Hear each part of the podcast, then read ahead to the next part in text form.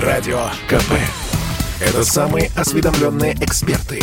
Я слушаю Радио КП. И тебе рекомендую. «Экономика» с Михаилом Делякиным. Здравствуйте, дорогие друзья! Я очень рад с вами общаться и разговаривать, хотя сегодня один из самых страшных дней в мировой истории. Сегодня 6 августа. 76 лет назад, впервые в истории человечества, было применено атомное оружие против людей в боевых условиях. Соединенные Штаты Америки сбросили атомную бомбу на Хиросиму.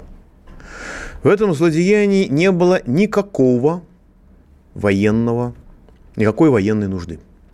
Американцы уже твердо знали, что Советский Союз вступит в войну.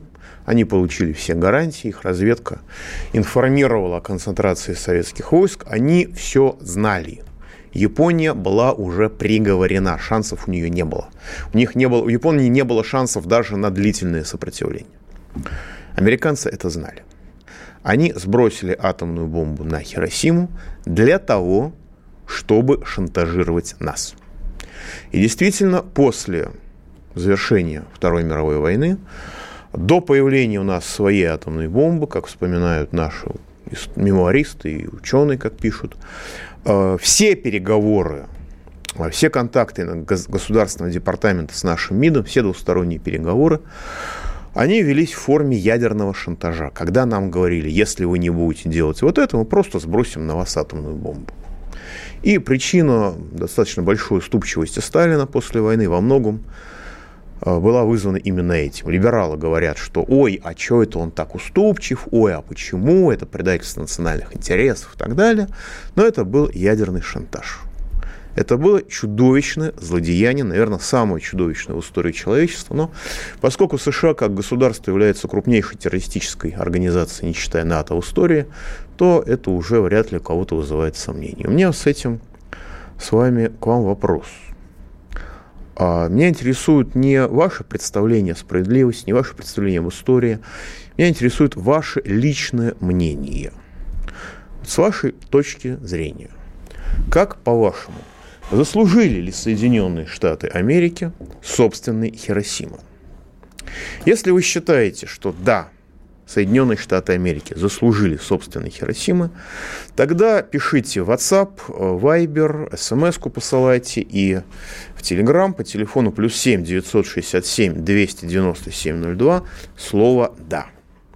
Если вы считаете, что Соединенные Штаты Америки своей Хиросимы, собственно, не заслужили, тогда по тому же плюс 7 967 297 02 WhatsApp, э, Viber, SMS и Telegram пишите «нет». Голосование пошло. Дорогие друзья, к сожалению, телефонного голосования у нас пока нет. Я понимаю, что вопрос достаточно сложный и неприятный, но мне просто интересно ваше мнение. Телефон прямого эфира 8 800 297 02. Ну, а теперь, собственно, о событии, которое на меня производит впечатление того, что грозит нам а, уже каким-то аналогом нашей собственной Хиросимы, правда, в неядерном плане. Дело в том, что э, выдающийся врач, герой России – реаниматолог-анестезиолог, которого сделали главным врачом инфекционной больницы, который посетил сам Путин, господин Проценко, он прямо и публично утверждает, заявил в одном из интервью, что после, публично, что после полной вакцинации заболеть коронавирусом якобы невозможно. Ну, он сделал это, оформил это достаточно корректно. Он сказал, что я не понимаю, как такое может быть, я не могу себе это представить и так далее. А, но понятно, что это оговорки. Понятно, что в реальности это а, некоторая четкая формулировка. Безусловно, а, любой врач может ошибаться, любой специалист может ошибаться. А про экономистов я вообще молчу. да. А, безусловно, любой человек, который является специалистом, скажем, в реаниматологии, может ошибаться в вопросах инфекционных. Да? Так же, как экономист, макроэкономист может ошибаться в вопросах, не связанных с макроэкономикой, связанных с экономикой фирмы. Да? Когда человека-реаниматолога, выдающегося, а реаниматолога, анестезиолога делают врачом, главным врачом инфекционной больницы, его уже подставляют. Но здесь есть некоторые очень существенные обстоятельства. Дело в том, что э, товарищ Проценко вошел в первую пятерку партии «Единая Россия» в федеральном списке. И он тем самым обрел очень высокий, если не общественный статус, то, э, скажем так, внутрибюрократический статус. И мы имеем очень серьезное противоречие, которое меня лично пугает. С одной стороны, очень статусный единорос господин Проценко выражает ту мысль, что после второй вакцины заболеть коронавирусом нельзя. С другой стороны, не менее статусный чиновник, министр здравоохранения Мурашко приводит данные о том, что 2,5% людей, которые, получ... которые э, так сказать, ставят над собой этот медицинский эксперимент, тем не менее заболевают. А, Причем эти данные при минимальном сопоставлении с официальной же статистикой свидетельствуют, что вероятность заболеть после вакцинации вырастает в полтора раза, как я уже много раз считал. А что это означает? Можно, конечно, хихикать и говорить, ой, посмотрите на них, как это у Соцкого, ой, глянь, гляди, какие клоуны, да? Но это касается нашей с вами жизни. Если исходить из того, что правящая тусовка не может допустить, чтобы ее высокопоставленные представители демонстрировали свою, так сказать, неполную адекватность в стиле Дмитрия Анатольевича Медведева, тогда возникает простой вопрос. Каким образом они будут обеспечивать соответствие своей бюрократической истине заявлений и господина Проценко, и господина Мурашко?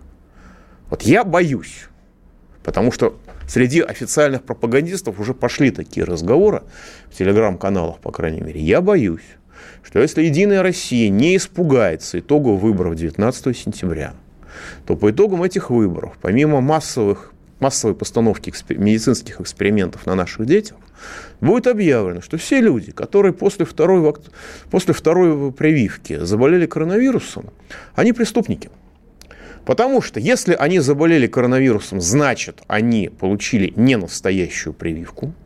А если они получили не настоящую прививку, значит, они купили QR-коды. И вы, значит, вы, э, вот вам юридическое доказательство того, что они совершили преступление. И если вы после второй прививки заболеете, а таковых у нас, по данным Мурашка, 2,5%, это будет означать, что к вам может прийти следователь и начать вас терзать на основании того, где вы купили QR-код. И сам факт заболевания после второго медицинского эксперимента может рассматриваться в свете заявлений господина Проценко. А, я боюсь, я надеюсь, что этого не случится, но я этого боюсь, как юридическое доказательство того, что соответствующий человек совершил преступление – и, собственно говоря, других доказательств нашей судебной системе уже может не понадобиться. И учитывая реальную ситуацию, это пугает меня очень сильно. Я напомню, что вслед за Мурашко новостями о частоте заболеваний после медицинских экспериментов, которые известны под псевдонимом вакцинации, поделились власти Республики Коми и Санкт-Петербурга. В Коме после первой прививки заболело коронавирусом 2,1% вакцинированных, а после второй 1,2%. Но это данные могут быть, во-первых, неточны в силу небольшой численности подвергнутых опытом, всего не менее 200 тысяч человек, а во-вторых, э, вернее, менее 150 тысяч человек, извините, ради бога. Нет, менее, менее, менее 200 тысяч человек все-таки. Вот. А во-вторых, в Коме действительно заболеваемость была сильно выше, чем по стране в целом. А вот в Санкт-Петербурге, где первую прививку получила почти 1,3 миллиона человек, а вторую более 860 тысяч, статистика более репрезентативна. При этом местные органы здравоохранения в ответ на запрос одного из оппозиционных депутатов Заксобрания предоставили сравнительные данные по всем трем используемым для экспериментов над нами вакцинам. В целом, после первой прививки заболело 0,6% вакцинированных, после второй уже 1,7%. В сумме это примерно, поскольку люди, которые заболели после первой прививки, они, в общем, вторую себе не ставят, в сумме это примерно соответствует данным Мурашко. С поправкой на более высокий, чем в среднем по России, уровень благосостояния и, соответственно, более крепкое здоровье. И, во-вторых, более высокий уровень образования, который делает людей более устойчивыми к официальной пропаганде. А вот риски заболеть для подвергнувшихся опытам существенно различаются в зависимости от вида вакцин. С первой прививкой, наиболее массовым спутником ВИ, это 95-96% людей, заболели полпроцента, а со второй заболело 1,6%. У Ковивака после первой прививки заболело, заболело 1,1%, после второй 0,9%. А вот ситуация с Эпивак Короной, в число разработчиков, в которой вошла глава Роспотребнадзора Попова, прям таки пугают. Если после первой прививки заболело 1,6% подопытных, то после второй уже более 6%. И это без учета тяжелых осложнений смертей, которые, насколько можно понять, принципиально игнорируются официальной статистикой. Неназываемое количество умерших после опытов, которое все-таки признается властями Санкт-Петербурга, объяснено наличием у этих испытуемых тяжелых хронических заболеваний, которые, как следует из олимпийского спокойствия властей, не рассматриваются как основание для медицинского отвода.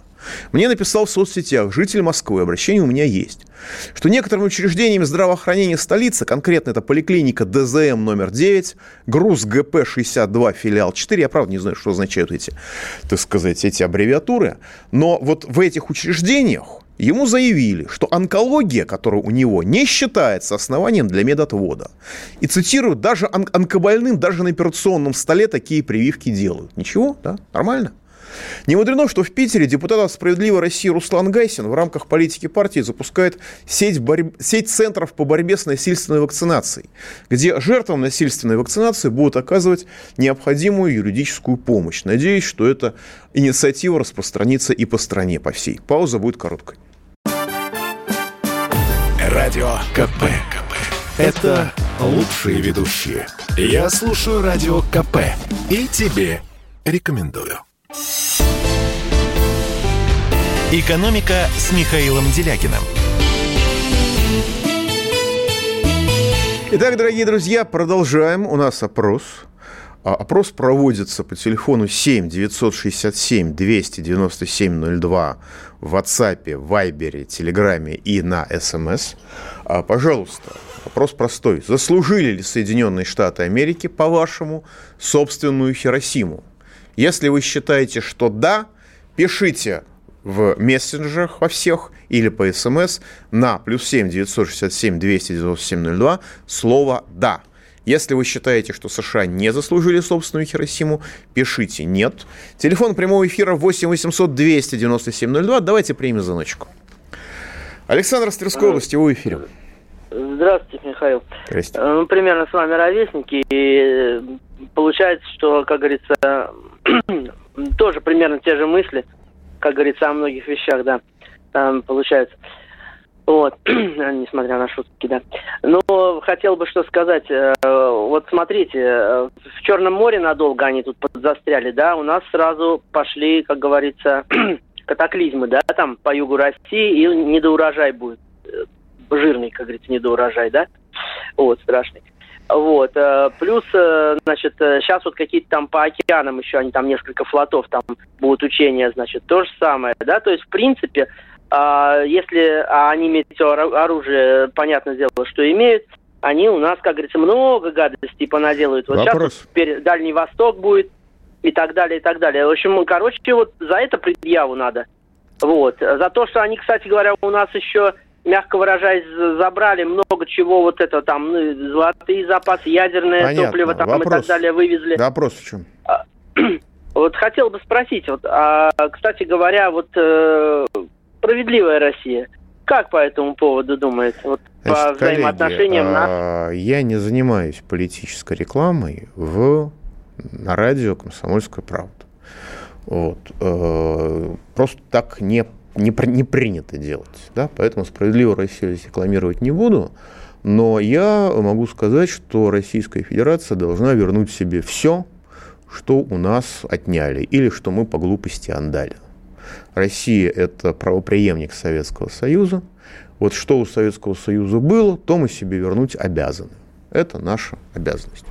Ну, когда мы изображаем из себя, так сказать, коврик для вытирания ног или урну для плевков, как замечательно делают некоторые наши дипломаты, судя по всему, наследники Козырева, ну, в, в этой ситуации, что называется, мы сами виноваты, когда же спортсменов своих не защищаем. Давайте еще звоночек примем.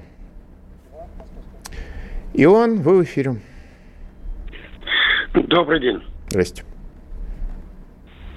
День добрый, говорю. Здравствуйте, я вам отвечаю, вы в эфире. Понятно. Товарищ наш не слышит. Артур, Артур из Москвы.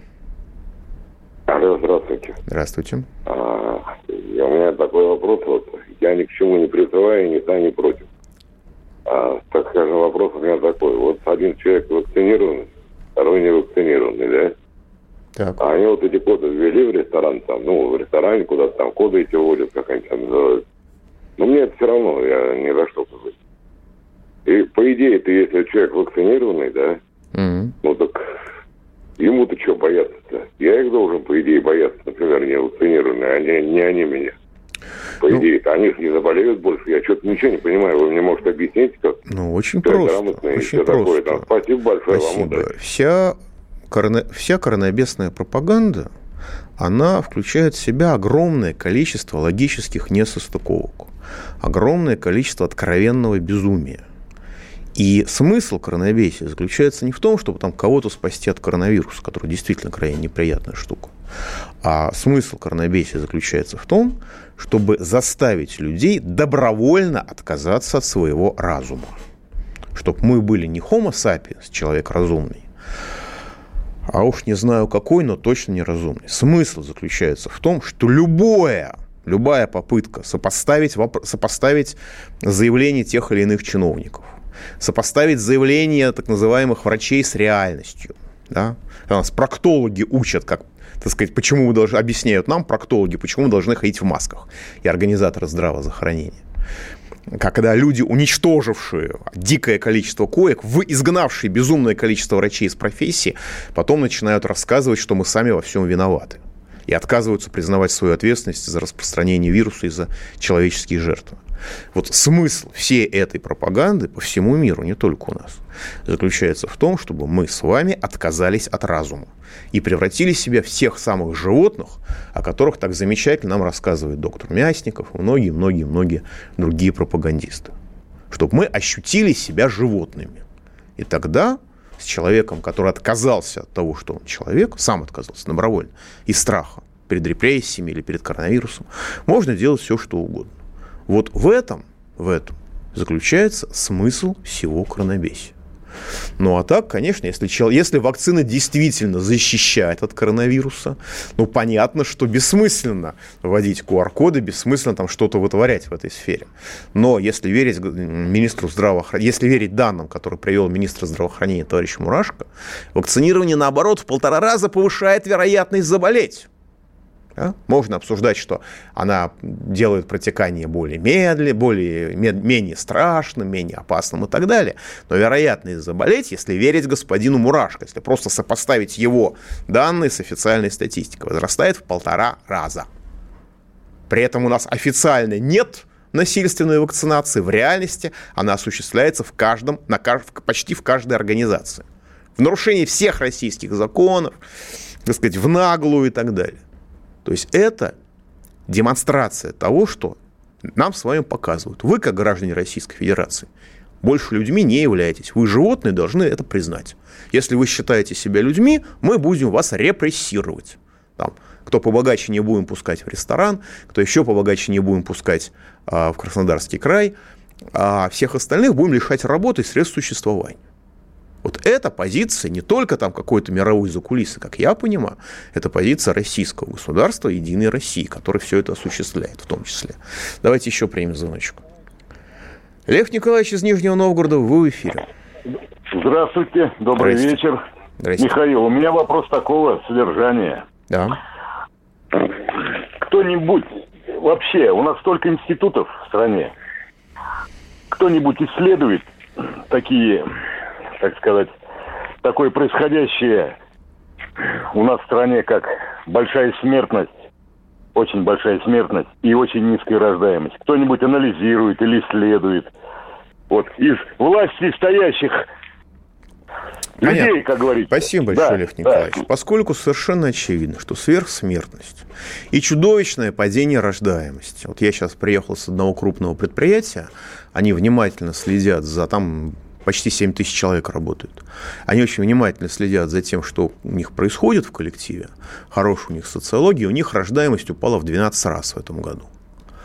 Вот. Ну, как бы количество, количество беременности упало в 12 раз, потому что безумное, безумному государству детей рождать, рожать просто боятся.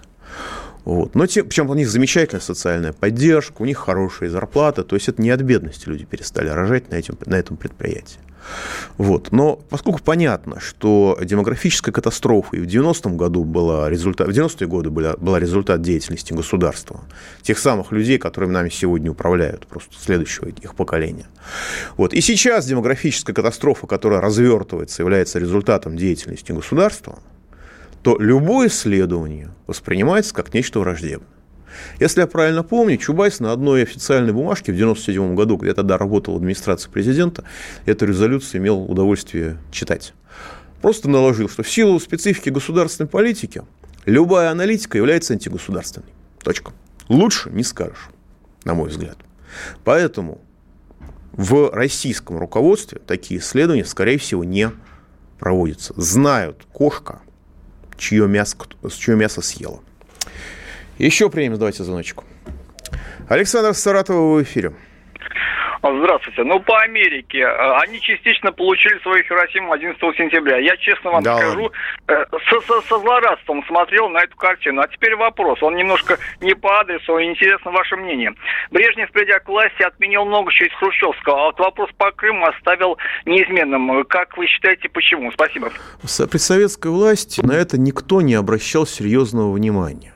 Ну, во-первых, Брежневу тоже нужно было задабривать украинскую мафию. Он сам был из Днепропетровска, Днепропетровский клан привел к власти, которому сейчас принадлежит Коломойский, например. Но самое главное, что тогда э, территориальная принадлежность к той или иной республике не имела никакого, никакого серьезного значения. Это было немножко местная культура, немножко местное настроение, но действительно с хозяйственной точки зрения железные дороги шли в Крым из Украины – Вода поступала в Крым с Украины, а обычные дороги были с Украины, моста не было крым, э, э, крымского. Ну и, соответственно, это воспринималось как просто некоторое хозяйственное действие, которое особого значения не имело примерно никакого. Вот, то есть это не воспринималось как э, что-то реальное. А, да, вот совершенно правильно пишут. Республика Сан-Марино привила все население вакциной «Спутник Ви». Больных нет, пишет Александр. Совершенно верно. И могу сказать, что если бы Республику Сан-Марино поставляли, бы российский инсулин, там тоже не было бы никаких осложнений. Потому что этот инсулин поставляли бы не те, не тот инсулин, который, так сказать, разливают наши олигархи, олигархи на фармацевтических предприятиях, а тот инсулин, который делается в лабораториях при научно-исследовательских институтах. Я думаю, что у нас все понимают, что у нас качество продукции на экспорт и внутрь страны так слегка-слегка отличается одно от другого. И требования к этой продукции тоже разные. Поэтому как бы не уверен, что тот спутник Ви, которым здесь нас колет. Ну, формально, конечно, один, они одинаковые, а в реальности не знаю. Пауза будет короткая, не переключайтесь. Радио КП. Это корреспонденты в 400 городах России. От Южно-Сахалинска до Калининграда. Я слушаю Радио КП и тебе рекомендую. «Экономика» с Михаилом Делякиным. Итак, дорогие друзья, продолжаем опрос. Как, по, как по-вашему, заслужили ли Соединенные Штаты Америки собственную Хиросиму? Если вы считаете, что заслужили, пишите «да» на плюс 7 967 297 02 в WhatsApp, в Viber, в Телеграме или смс-кой. Если вы считаете, что США не заслужили собственную Хиросиму, тогда пишите «нет» в WhatsApp, Viber, в Telegram или смс по телефону плюс 7 967 297 02. Голосование продолжается, и вы меня вполне справедливо спрашиваете, а, собственно, что нужно делать с медициной? Что нужно делать, чтобы здравозахоронение опять вернулось в состояние здравоохранения, чтобы мы могли верить врачу, а не рассматривать его как агента то ли официальной бюрократии, то ли каких-то фармацевтических монополий. В этом отношении я стараюсь не быть, не напоминать, не, не напоминать реаниматологов, анестезиологов, которые, которых, которые возглавляют инфекционную больницу у нас, и оптимизаторов здравоохранения, которые нам рассказывают, что мы должны делать, я обращаюсь к специалистам. Я проговорил с достаточно большим количеством специалистов, и они э, выделили 10 пунктов, которые должна выполнить должно сделать российское государство, чтобы наше здравоохранение вновь стало честной, нормальной советской медициной. Прежде всего, медициной должны управлять врачи, а не эффективные менеджеры и, и молодые технокрады. Медики должны избирать из лучших специалистов профессиональный совет при Минздраве, который должен иметь право накладывать вето на любые решения государства в области здравоохранения – и, во-вторых, вносить предложения, которые обязательны к содержательному, а не как сейчас, обсуждению органами власти. Во-вторых, сегодняшние стандарты Минздрава должны быть отменены. И хотя на это потребуется время, заменены, как во всем мире, полноценными протоколами лечения, которые поэтапно описывают алгоритм действий врача в зависимости от изменения состояния пациента.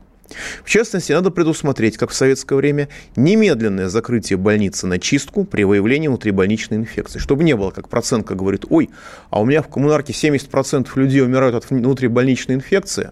Ну и из, из тех, кто умирает, только 30% от коронавируса. Остальные от внутрибольничной инфекции. И никто эту больницу не закрывает, даже разговора об этом нет. Хотя понятно, что, в общем, при советской власти это считалось бы катастрофой. А я хочу подчеркнуть, что сегодняшние стандарты Минздрава обладают двумя пороками. Во-первых, они просто неадекватны, и в ряде случаев они прописывают процедуры лечения, которые не улучшают состояние больных, а ухудшают его и даже создают угрозу для смерти. А, угрозу смерти. А во-вторых, они не описывают алгоритм действия врача. Они описывают, что нужно такое-то количество лекарств при таком-то диагнозе. А как это количество лекарств должно меняться в зависимости от изменения состояния больного, то есть алгоритм действий, а стандарты Минздрава не описывают. То есть это напоминают, они напоминают а, кулинарную книгу, в которой э, говорилось бы, что, например, для борща нужно такое-то количество капусты, такое-то количество свеклы, такое количество картошки, такое-то количество мяса и такое-то количество воды. А что с этим делать? Такая кулинарная книга не описывалась бы. Третье, что необходимо. Необходимо ликвидировать фонд обязательного медицинского страхования как источник административного террора против врачей, который поглощает более 20% расходов на здравоохранение. С передачей его содержательных функций Минздраву и в целом необходимо отменить, отменить страховую форму организации медицины. Потому что действительно ФОМС должен, типа, формально проверять врачей, профессионально они или непрофессионально. Так господин Собянин перед самым началом Коронабесси объяснил, официально заявил, что у нас 800 врачей без диплома работали официально в Москве, только выявленных. Что значит 800 врачей без, извините, без высшего образования? Что значит врач без высшего образования? С поддельным дипломом. И ФОМС на это не обращал внимания. То есть 800 врачей по Москве, выявленных с фальшивыми дипломами, это, с купленными дипломами, это немало. То есть ФОМС в принципе не выполняет тех функций, которые он теоретически должен был бы выполнять. Он просто источник бюрократического террора в отношении врачей, и, с другой стороны, э, бюрократический нарост на здравоохранение, который жрет безумные деньги. В-четвертых, необходимо восстановить систему бюджетного финансирования здравоохранения по социальным нормам, в зависимости от числа населения и специфики региона. При нехватке средств в местном бюджете надо доплачивать из регионального, при нехватке средств там из федерального. Необходимо восстановить достойную оплату труда медиков и тарифную сетку, которая увязывает доход специалистов и технических работников с доходом руководства, чтобы не было так, что зарплату врачам увеличивают, а в реальности увеличивают зарплату одному только главному врачу, а все остальные даже получают еще меньше, чем раньше. Пятое, что необходимо сделать для нормализации медицины. Нужно восстановить приоритет профилактики, в том числе профилак... психологической профилактики, чтобы государство не разжигало общественную истерию, как сейчас. Недаром подмечено, что чем меньше масок, тем меньше коронавируса, так как маски – это индикатор паники. Это, профилактика – это самый эффективный и экономный путь поддержания общественного здоровья. Необходимо восстановить сеть общедоступных поликлиник. Судить о работе первичного звена здравоохранения по масштабам и качеству профилактики. Необходимо запретить оказывать платные услуги в государственных поликлиниках как развращающие врачей. Нужно вернуть в государственные поликлиники физиотерапию и массаж и восстановить нормальную сеть государственных поликлиник. Шестое. Необходимо восстановить лечебные функции скорой помощи, потому что сейчас она занимается в основном транспортировкой. И как пишут люди из регионов, очень часто обычные участковые терапевты вынуждены выполнять работу скорой помощи. Скорая помощь просто отказывается брать больных, даже если, даже если необходимо их срочно помещать в больницу. В результате участковые терапевты, когда они честные, вынуждены со второй, с третьей попытки буквально по скорой запихивать больных в тяжелом состоянии в больнице. А скоро их брать не хочет. Так, скажем, происходит в Псковской области. Седьмое. Необходимо восстановить советские уровни нормы различных показателей при анализах. Сегодня эти нормы сильно смягчают, скажем, так называемый ревматоидный фактор, критерий артрита, повысили процентов на 30. Их сильно смягчают, чтобы люди не лечили болезнь на ранних, на ранних стадиях, чтобы люди болели тяжелее и дольше и потребляли, соответственно, больше и больше дорогих лекарств. Ну а с формальной точки зрения мы повышаем планку, планку так сказать, нормальности. То, что раньше считалось болезнью, теперь болезнью, правда, на ранней стадии, теперь считаются, считается здоровьем. Люди в итоге болеют попозже, но более тяжело, потому что их не начнут лечить. Но в краткосрочном плане мы получаем рост показателей здоровья. И можно отчитываться, что у нас все в порядке э, с состоянием здоровья граждан. Это чудовищная ситуация, катастрофическая, которая идет по всей стране. Восьмое. Необходимо отменить формулировки услуги применительно к медицине. Ее введение превратило врача обслуживающий персонал, одновременно сняв с него ответственность за лечение, так как теперь он не исцеляет, а всего лишь предоставляет услуги без ответственности за их потребление. Доходит до того, что врачи сами массово предлагают пациентам самим выбирать вариант лечения, прекрасно сознавая, что пациент заведомо не имеет знаний для такого выбора. А это, ну, бывают ситуации, когда это оправдано. Скажем, есть лекарства, которые друг от друга ничем не отличаются по своему воздействию на организм, в принципе не отличаются, но при этом в разы отличаются ценой. И э, врач боится, что если он пациенту, пациенту предложит более дешевое лекарство, то тогда пациент его обвинит в том, что он его хочет угробить. В этом случае действительно предложение пациенту выберите сами между двумя лекарствами, потому что они абсолютно одинаково оправданы. Но очень часто это просто э, замаскированное глумление над пациентом, способ снять с себя ответственность за то, что с ним будет происходить. Девятое. Необходимо восстановить э, нужные системе здравоохранения резервы, начиная с коечного и лекарственного фонда и кончая специалистами. Впереди у нас много настоящих эпидемий, начиная с проказа. И кошмар коронабесия не должен повториться, как бы он ни нравился самовлюбленным до беспросветной тупости администраторам. И, наконец, десятый пункт, о котором говорят очень многие врачи в разных концах нашей страны. Необходимо вернуть специальную подготовку главных врачей в силу исключительной специфичности и важности этой работы. Потому что в силу специфики отрасли они вынужденно совмещают профессиональные и административные функции. И сделать администратора, чистого администратора не врачом нельзя, потому что тогда он угробит больницу, гробит поликлинику, не понимая специфики работы, как любой финансист угробит работу любого, и уничтожает работу любого промышленного предприятия. Ну и от себя я добавлю одиннадцатый пункт. Что никакое преступление не должно оставаться без наказания. Не из-за мести, нет, а просто потому, чтобы люди понимали, что нормально, что ненормально. Поэтому организаторы и пропагандисты оптимизации медицины – Организаторы и пропагандисты уничтожения здравоохранения в России должны пойти под суд и получить юридическую оценку своей деятельности. Как организаторы массового уничтожения граждан Российской Федерации, которую мы видим в том числе в статистике в разделе сверхсмертность. Потому что если вы совместите количество людей, которые умерли сверх нормы а, в прошлом году и умирают в этом году с количеством смертей от коронавируса, даже по безумно раздутой статистике, вы ужаснетесь. А погибают люди дополнительно по двум причинам. Либеральная социально-экономическая политика, которая вымаривает страну искусственно созданным денежным голодом, как в 90-е годы. И в дополнение к этому, чего не было в 90-е годы при всем их ужасе, это, извините, это, извините, это, извините, уничтожение системы здравоохранения. В 90-е годы она еще кое-как существовала. А сейчас она целенаправленно искоренена Причем не какими-то там американцами из Газдепа, а российским государством, как, теми самыми чнушами, которые нам про патриотизм на каждом углу рассказывают. Пауза будет короткой. Радио КП. Это самые прослушиваемые аудиосериалы. Я слушаю Радио КП и тебе рекомендую. «Экономика» с Михаилом Делякиным. Итак, дорогие друзья, 71% участников опроса считают, что США заслужили собственную Хиросиму, и только 29% полагают, что США собственную Хиросиму не заслужили. Ну а теперь еще об одной угрозе, которая нам действительно грозит. Это климатическое мошенничество. Это разговор о том, что Россия должна резко сократить выбросы углекислого газа. Ну, как уже нам рассказали про налог на мясо, который нас ждет, потому что крупный рогатый скот много и свиньи много выбрасывают, э, так сказать, много пукают, извините, в атмосферу. Э, предстоит уничтожение, насколько я могу судить, в рамках этого мошенничества российское, предполагается, российских производств, которые тоже что-то выбрасывают. Ну и вы, уважаемые радиослушатели, тоже, когда вы дышите, вы выбрасываете углекислый газ в атмосферу. Это нехорошо с точки зрения климатических мошенников.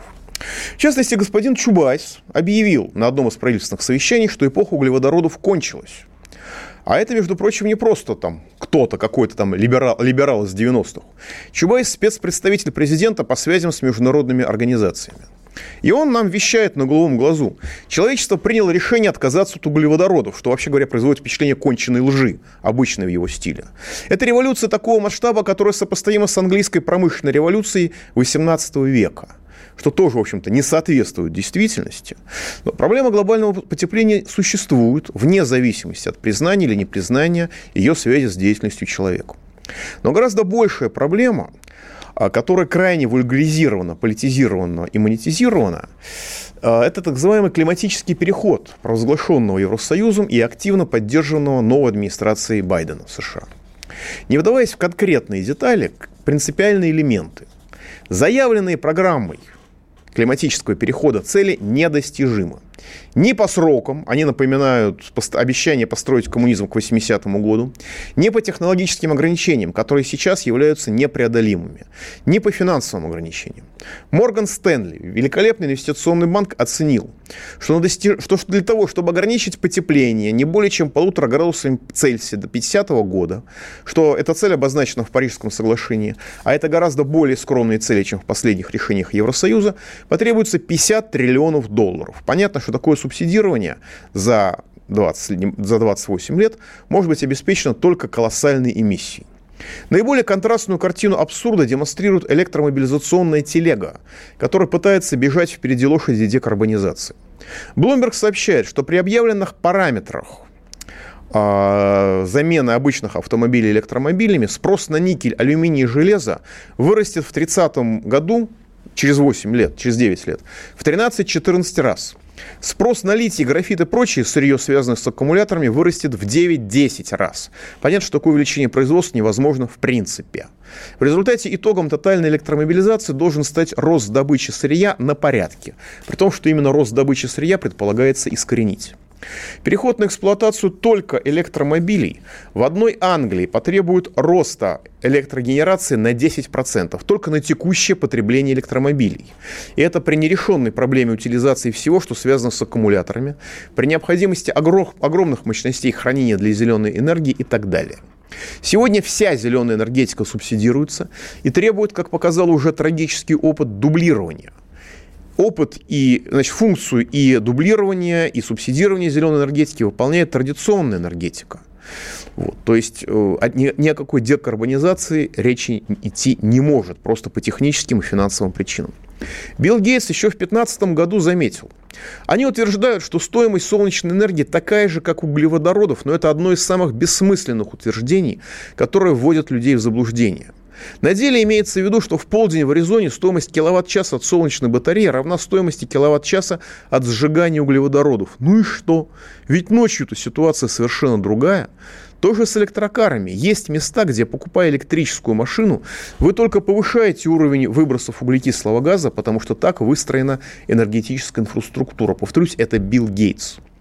В реальности Безусловно, невозможно изменить климат, искусственно озеленяя только Европу и Северную Америку, потому что в Центральной и Южной Африке, не говоря уже об Африке, в Центральной и Южной Азии, не говоря уже об Африке и в Китае, ограничение выбросов просто не срабатывает. Да и в Индии тоже. Сегодня программа ускоренной декарбонизации выглядит, с одной стороны, абсолютно российскими, потому что они не касаются не белого, не белой части планеты, а с другой совершенно бессмысленными с точки зрения заявленных целей. Но в реальности никакой связи с реальными климатическими проблемами программы э, декарбонизации не имеют. Именно поэтому все цели э, обозначены в виде выбросов углекислого газа. Хотя с точки зрения влияния на потепление существует огромная разница между воздействием разных источников углерода на парниковый эффект. Например, влияние метана в 80 раз больше влияния углекислого газа. А самое большое влияние на парниковый эффект оказывает водяной пар. Но это никому не интересно. Вне зависимости от намерений климатологов и романтически девственных экологических активистов уже появился термин «гретинизация», сочетание слов «кретин» и «Грета Тунберг». Вне зависимости от намерений климатологов и климатических мошенников, идея борьбы с потеплением выродилась в политический и финансовый э, инструмент глобальной конкуренции. Этот, это показало это показалось людям идеальной находкой в условиях развивающегося кризиса и утраты Западом мирового доминирования. То есть разговоры об изменении климата, климата сегодня являются просто инструментом принуждения незападного мира к подчинению Запада. В самой простой, очищенной от деталей логики это выглядит так. Мир делится на чистых и нечистых. Запад объявляет себя белым и пушистым, точнее э, пушисто-зеленым, а все остальное человечество в разной степени объявляется чумазом. И чумазы должны платить чистым за свою чумазость.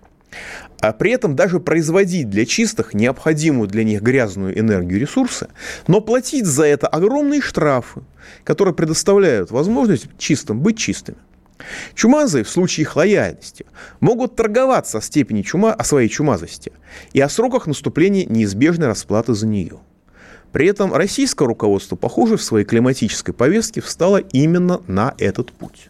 То есть а, климатическое мошенничество, породившее уже реальную климатическую политику и реальное введение климатических налогов, это просто новая форма колониализма.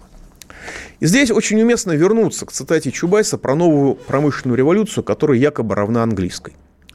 Чубайс совершенно прав. Начиная с так называемого огораживания, когда овцы съели людей, и включая последующее всемирное колониальное ограбление, по своему цинизму и людоедству, эта программа глобального передела и освежевания человечества точно не уступит английской промышленной революции XVIII века. Чубайс, как автор российской приватизации и крестный отец залоговых аукционов, прекрасно знает, о чем говорит. На самом деле, промышленная революция, они же глобальные технологические переходы, исторически сопровождались масштабными, а то и мировыми войнами. Эти войны, во-первых, физически расчищали место от старых технологий, а во-вторых, принуждали внеэкономическим путем вбрасывать на развитие новых технологий огромные деньги, доводя при этом новые технологии до уровня коммерческой эффективности. Поскольку возможность развязать такую войну пока ограничивается ядерным сдерживанием, потому что нас бомбить нельзя, у нас есть ядерное оружие, вот идея принудительного климатического перехода оказалась крайне кстати. В этой связи приходится констатировать, что сегодня нет технологий, повторюсь, которые могли бы сделать заявленный климатический переход не только экономически эффективным, но и просто практически исполнимым. Наконец, есть еще одно препятствие, которое делает недостижимыми не только объявленные гуманитарные цели, но и задачу очередного обдирания э, так сказать, всей части человечества, которые объявлены чумазами. Как уже говорилось, средства, необходимые для достижения параметров, которые установлены климатологами, предполагалось добыть ставшим в последнее время традиционным методом – масштабной эмиссии. Но тут неожиданно открылось обстоятельство. Эта эмиссия больше не работает. Она начала вызывать инфляцию на самом Западе. В результате этот путь, это, так сказать, эта идея сталкивается с непреодолимым препятствием. Сочетание беспрецедентного долгового кризиса и неконтролируемой инфляции не предполагает даже возможности выбора. Обмал, об, обвал сегодняшней финансовой пирамиды начнется как в случае отказа от денежного смягчения, так и в случае ее продолжения, его продолжения. Строгать дальше денег в долг больше не удастся. А нет денег который можно выпускать без ограничений, нет вожделенных зеленых радостей. У России есть уникальные ресурсы и природные предпосылки для того, чтобы стать спасителем человечества от климатической катастрофы, если она, конечно, ре- действительно реально возможна. Мы и сегодня являемся нетто-поглотителем углеродной эмиссии. Наши леса, даже, прорезан, даже прореженные коррумпированной бюрократией в интересах китайской, так сказать, китайского государства, китайского бизнеса, все равно поглощают больше, больше парниковых газов, чем мы выбрасываем. И необходимо прорывные исследования факторов влияния на климат, потому что сейчас никто не знает, как формируется климат. Необходимы эффективные, экономически неабсурдные вложения в сокращение и предотвращение наиболее опасных для климатического равновесия выборов, выбросов.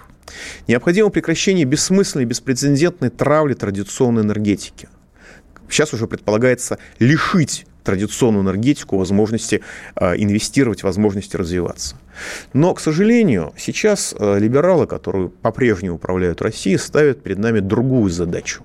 Задачу, по сути дела, ликвидация российской экономики под прикрытием климатического бреда. Задача разрушить российскую экономику для того, чтобы вызвать хаос, катастрофу, и для того, чтобы либералы в этих условиях могли прийти к власти. Это не скрывается, это заявляется открыто, публично и официально. Ну и меня, по крайней мере, шокирует то, что наши официальные органы государственной власти подчиняются либералам в этом вопросе так же беспрекословно, как ЦК КПСС подчинялась демократической либеральной повестке дня при позднем Горбачеве. Меня это крайне пугает. Пауза будет короткой, до понедельника, не переключайтесь. Счастливо! Экономика.